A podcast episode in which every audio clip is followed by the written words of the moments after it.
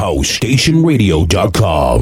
Hook up your computer to your stereo and let the party begin.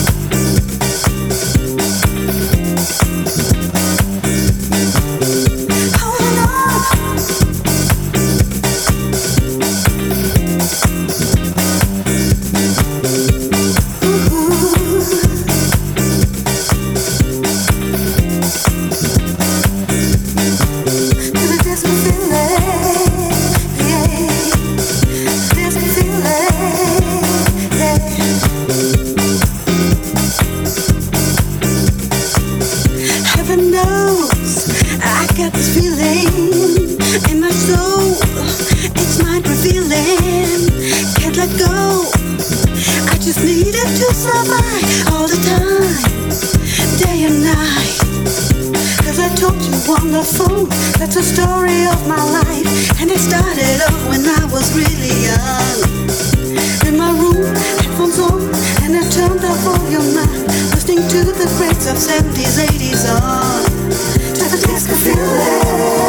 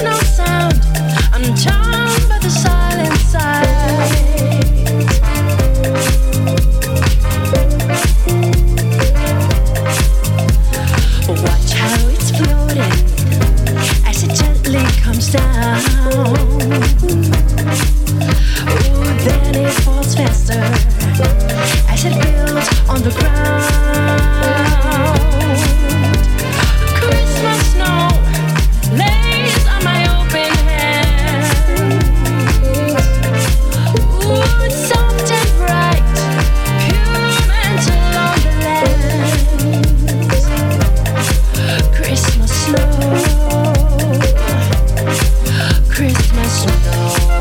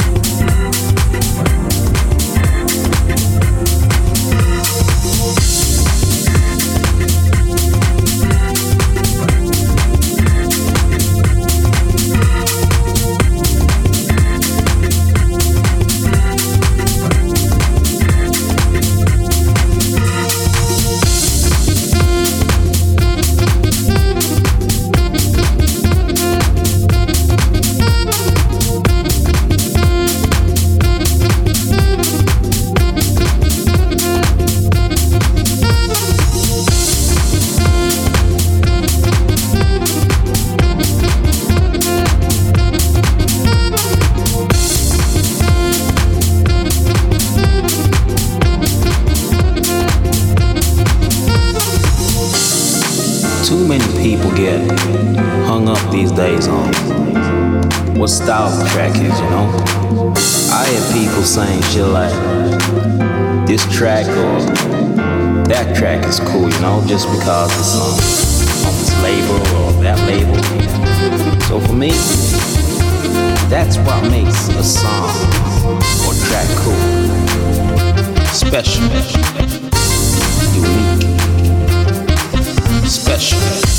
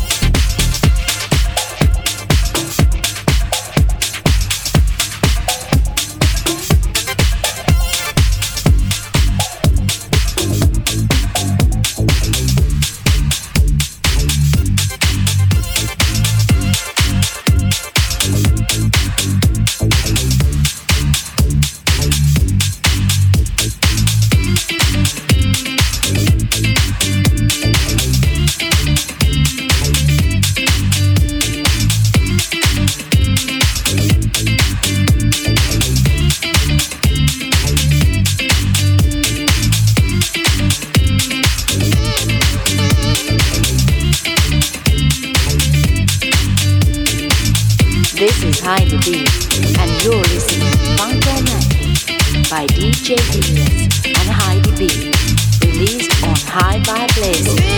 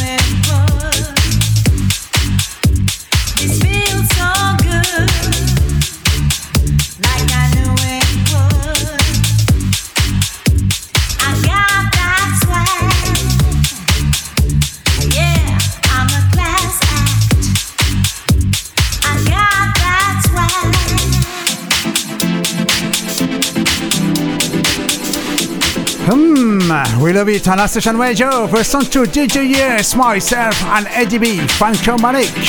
Original mix on iVibe level. Available legally and Traxsource. Welcome to John now on House Station Radio. DJ DS uh, live to friends for you for Soulful Generation show like all Fridays. In one moment, one special Paco Caniza.